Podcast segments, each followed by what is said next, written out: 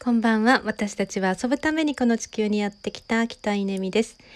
えー、なんだかですね、このヒマラヤがあの終わってしまうということで、なんか急にあの終わりっていう連絡が来て、なんか モチベーション下がるって感じなんですけれども、えー、どうしたらいいんでしょうかね。えー、まあでも。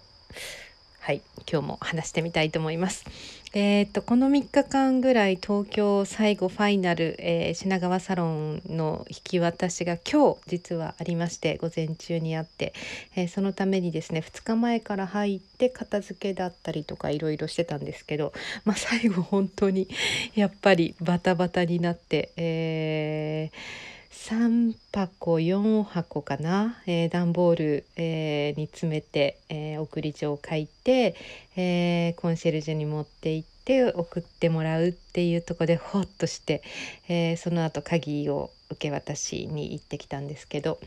なんか面白いなと思って人って何を残し何を、え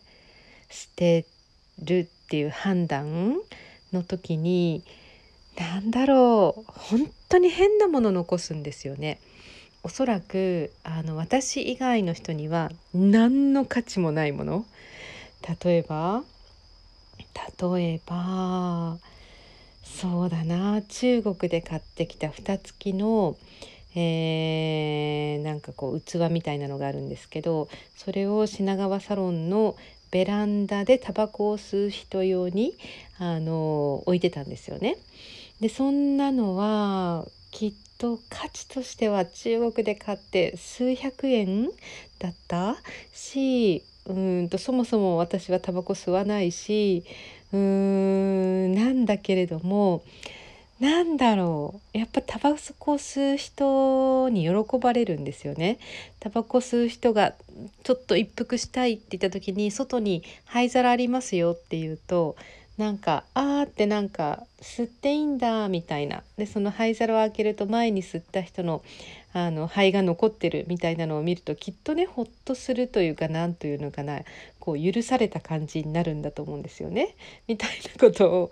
まあ、勝手な想像力でこう想像していたので今までも。そしてそのタバコを吸ってる姿を部屋の中から眺めていたので捨てられないんですよね。それを大事にあのプチプチで包んで持ってくるとかですね。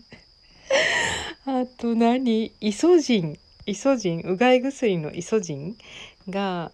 もうほとんど残ってなくて。1センチぐらいしか残ってないんですけどなんかそれが捨てられないとかですね。うーん。入るなら入れようって感じかな。別にそのマストではないけど隙間があったら入れておこうみたいな感じで入れてきたり。まあ同じようになんだろう梅酒？梅酒をつけてたんですよね。でその梅酒なんかも梅梅はさすがに梅を持ち帰ってジャムにしようかって一瞬頭をかすめましたけどさすがにこの梅がたくさんゴロゴロ